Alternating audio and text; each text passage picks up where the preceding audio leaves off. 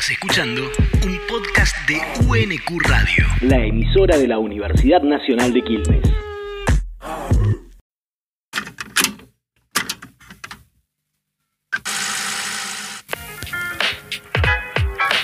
Opiniones, opiniones, opiniones, opiniones, encontradas, encontradas, encontradas. Opiniones encontradas. Un programa más, un programa más Un programa más de filosofía. de filosofía. Con el profe de Martín Con el profe de Martín y el doc, y el doc, y el doc, Daniel Bustigan. y el doc Daniel Bustigan.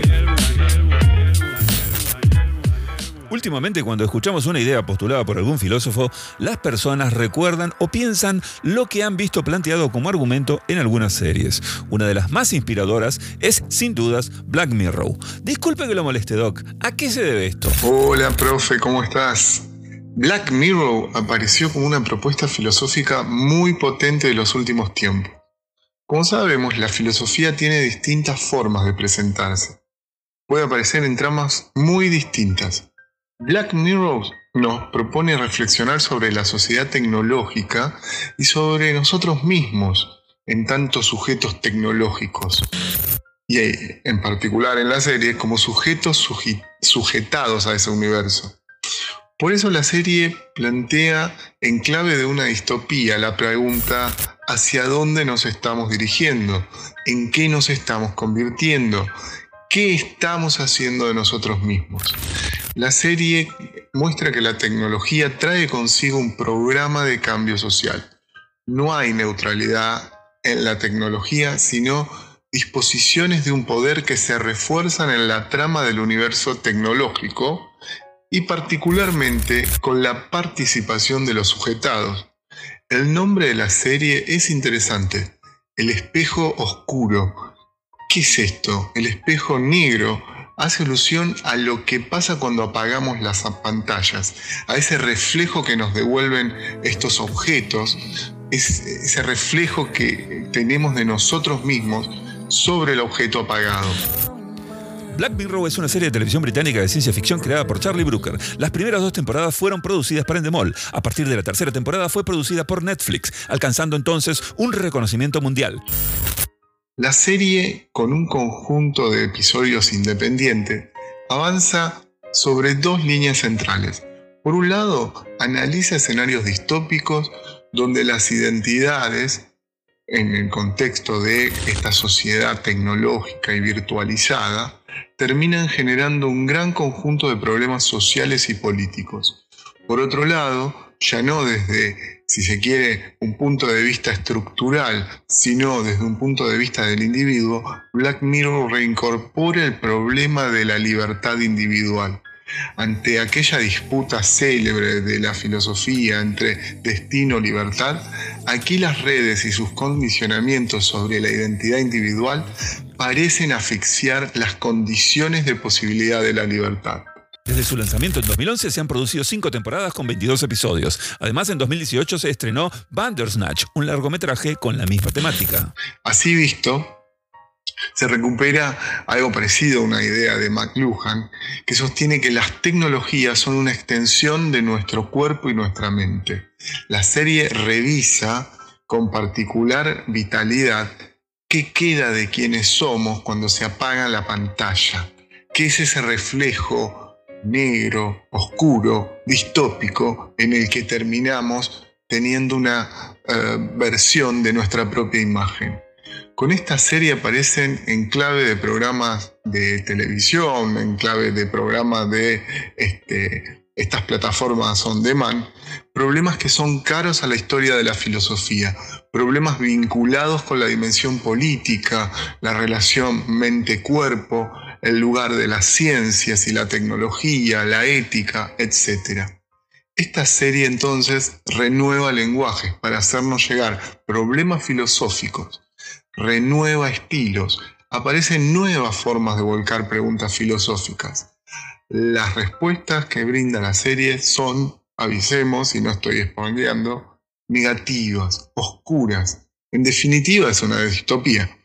Pero bueno, como todas las distopías nos dice, no vayamos hacia eso, hagamos algo para evitarlo. No nos convirtamos en esclavos tecnológicos. Bueno, profe, Abrazo grande, dale, estoy ahí escuchando.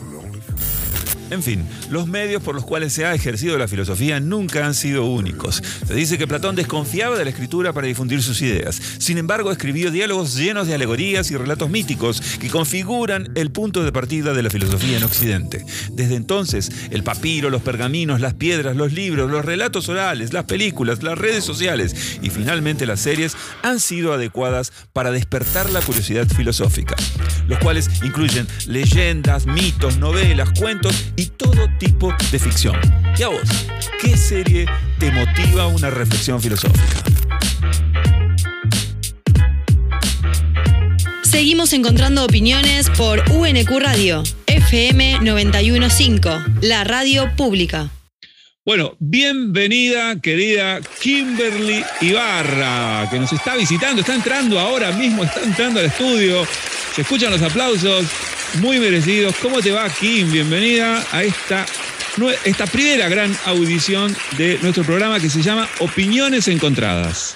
¿Cómo estás? Hola, estoy bien. ¿Cómo estás tú? Muchas gracias por la invitación, por considerarme para esta invitación. Muchísimas gracias. Bueno, Kim, escuchaste ya al doc. ¿Qué, qué, qué reflexión te merece eh, así en primer, en primer momento? Yo creo que lo, lo que me gusta de, de, la opinión que dio el doctor es de cómo, o no sé si siempre tiendo a ver así las cosas, pero cómo se saca la filosofía de todas las maneras posibles, ¿no? No nada más en libros de filosofía, sino en esta serie, por ejemplo, porque sabemos que hay más contenido, pero esta serie se cuál es el argumento central de la serie, ubico cómo está dividida, sé que es muy hablada, sin embargo no he visto un, episodio completo, pero, pero creo que si hay una palabra que podemos hablar de esta serie, a pesar de no haberla visto, me atrevo a decir que es considerada socialmente como una serie que perturba. Esta palabra me parece clave. Muy importante. Que perturba. Sí, ¿Y por qué perturba? ¿Y por qué, perturba una serie y no perturban otras cosas? Bueno, porque esta serie, si está tendiendo a lo filosófico y llega a ser algo, pienso, ¿no? En, leer existencialismo cuando no sabes otra cosa de filosofía. ¿Y qué te hace un libro existencialista? ¿Qué te hace un libro de Albert Camus cuando terminas? Te perturba. Totalmente. te perturba. Entonces, creo que una sociedad se puede sentir perturbada y es como una forma de comerte muy cruda la filosofía, porque realmente la filosofía, para mí al menos, te muestra quiénes somos, te muestra cómo hemos construido, cómo nos construimos unos con otros y cómo tenemos lo que tenemos el día de hoy. Y si esto te parece perturbante y si nuestro futuro te parece perturbante, es porque nosotros lo estamos construyendo hacia allá. Entonces creo que, o sea, esto venía a mi mente cuando estaba escuchando al doc en eso pensé. Eh, el doc introdujo un concepto que me parece que, es muy interesante, que es que no, la tecnología no es inocua, la tecnología no es eh, irrelevante, la tecnología modifica y, crea condiciones de poder. ¿Qué, qué, opinas al respecto? Es que viste que moví los ojos, ¿verdad? Cuando escuché esa parte. Totalmente. Lo que pasa es que bueno, me gustaría al menos dar mi opinión en esta parte que cuando escuchamos la palabra tecnología, eh, yo que soy una, nací a finales del siglo XX, pero mm, finales, finales del 96. Em, estas personas de mi edad, por ejemplo, escuchamos la palabra tecnología y ¿qué es lo primero que llega a nuestra mente? Internet, redes sociales, celulares, videojuegos. Pero la tecnología no es eso, o sea, la tecnología es, por ejemplo, desde la rueda, ¿no?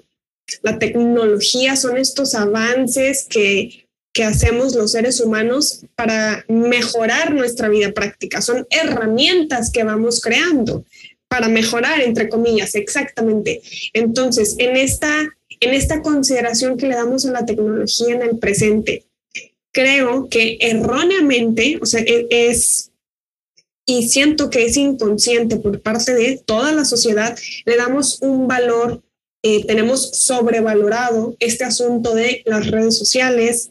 Eh, si vas a un restaurante y no publicas esa foto, es como que no fuiste a comer. Si vas a un gimnasio a hacer ejercicio y no subes tu video haciendo abdominales, que no te van a salir cuadritos en el abdomen. Mm, o sea, tenemos sobrevalorada la, el mismo concepto de tecnología. ¿Por qué? Porque tecnología es una herramienta que hemos desarrollado desde siempre. Entonces, por eso cuando escuché como que tecnología eh, distópica, dijo el doc, para dar respuestas eh, distópicas, como esta serie de Black Mirror.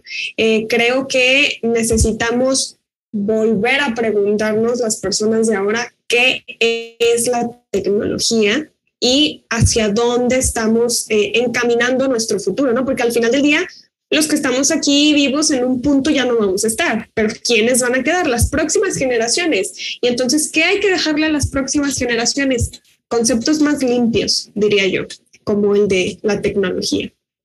Bueno, querida Kim, muchísimas gracias por estas opiniones que hemos encontrado en Nayarit, ¿no? Es donde te encontrás Nayarit. Así es. Bueno, ¿te sentiste cómoda?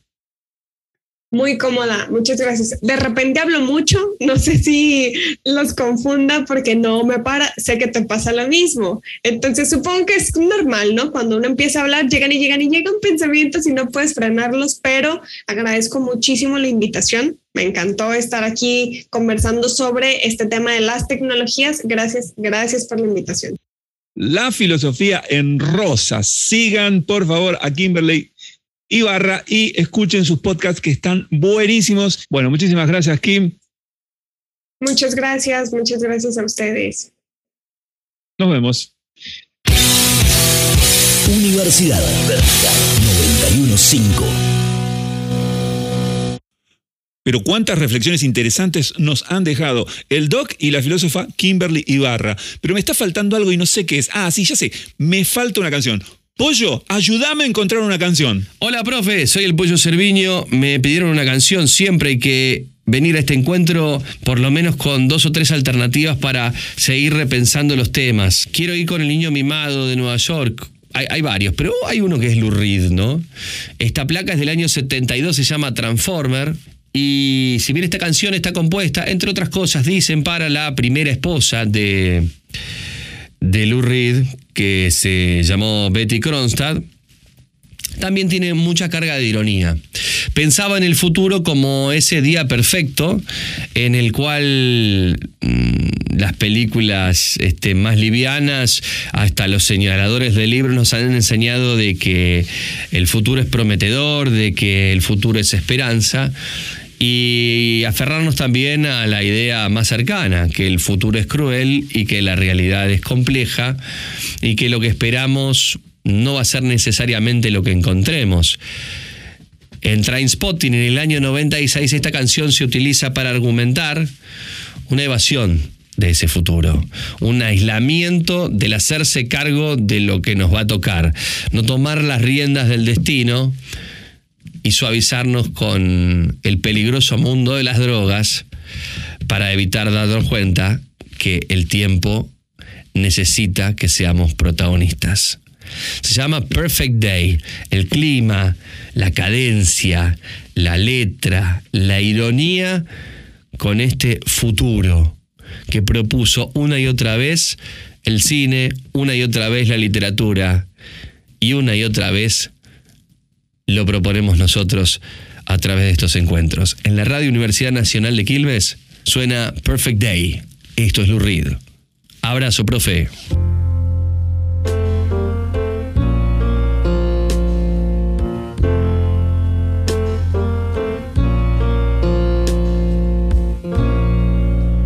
Just a perfect day.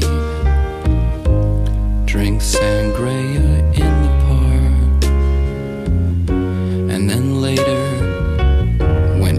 gets dark, we go home.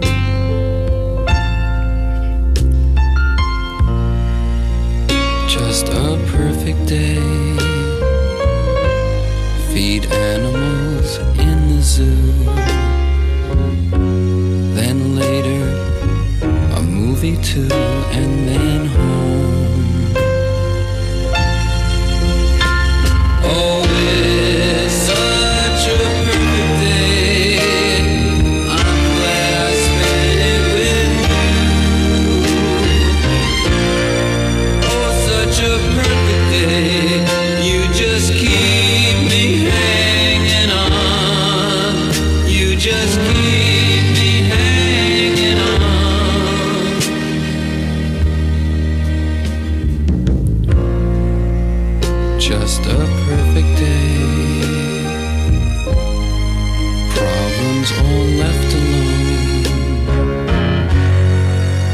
weekenders on our own. It's such fun.